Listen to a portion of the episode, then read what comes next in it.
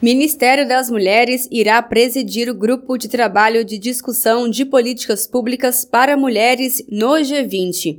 O grupo dos 20 é formado pelas 19 maiores economias do mundo, mais a União Africana e União Europeia. O grupo de trabalho que foi criado para o encontro deste ano vai se reunir nos dias 17 e 18 de janeiro para tratar sobre as pautas que o Ministério das Mulheres considera prioritária, como o enfrentamento da misoginia e da violência contra a mulher, justiça climática e igualdade de gênero. O principal objetivo é fortalecer o debate de gênero e a disseminação de boas práticas e políticas públicas em prol dos direitos das mulheres e meninas nos países do G20. Em entrevista para o site g20.org, a ministra das Mulheres, Cida Gonçalves, falou da necessidade dos países avançarem em políticas de igualdade.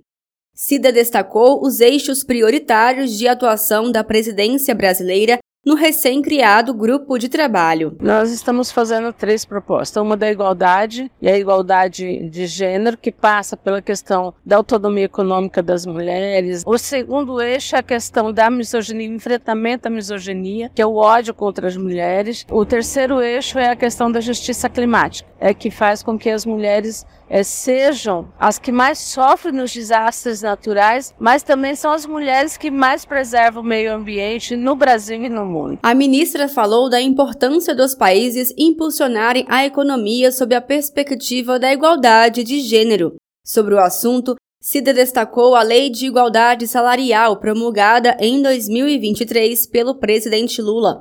A ministra enfatizou que essa legislação é um marco civilizatório. A igualdade salarial é um processo civilizatório. Com o PIB melhora com a igualdade salarial, então eu acredito que nós teremos um Brasil antes da lei da igualdade salarial, um outro Brasil no pós-igualdade. Segundo o relatório Mulheres, Empresas e o Direito 2023 do Banco Mundial, em todo o mundo, a eliminação da desigualdade de gênero no mercado de trabalho poderia aumentar o PIB per capita em quase 20% em média entre os países. Em termos globais, cerca de 2 bilhões e 400 milhões de mulheres em idade produtiva não têm os mesmos direitos que os homens.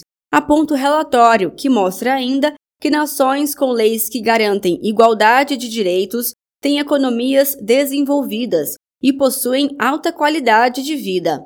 A ministra destacou ainda a importância de se construir uma política mundial que garanta a mulheres igualdade, justiça e sem violência. O Brasil está muito feliz de iniciar o GT de empoderamento das mulheres no mundo. Né? Dia 17 e 18 a gente começa o trabalho do, dos grupos técnicos e queremos avançar nesse ano de debate pensando em pautas que são importantes para as mulheres no mundo. Né? A pauta como a questão do enfrentamento à violência, a igualdade entre homens e mulheres e a questão da justiça climática, que são questões que estão pautadas para todo mundo. Então, nós queremos estar juntos durante esse ano com todas e todos vocês, construir uma política mundial que garanta às mulheres a igualdade, a justiça e sem violência. Em novembro de 2023, o Brasil assumiu a presidência do G20.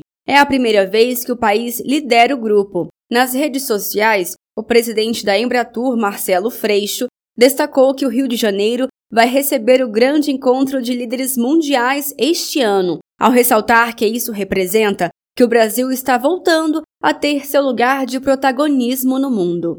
De Brasília, Thaisa Vitória.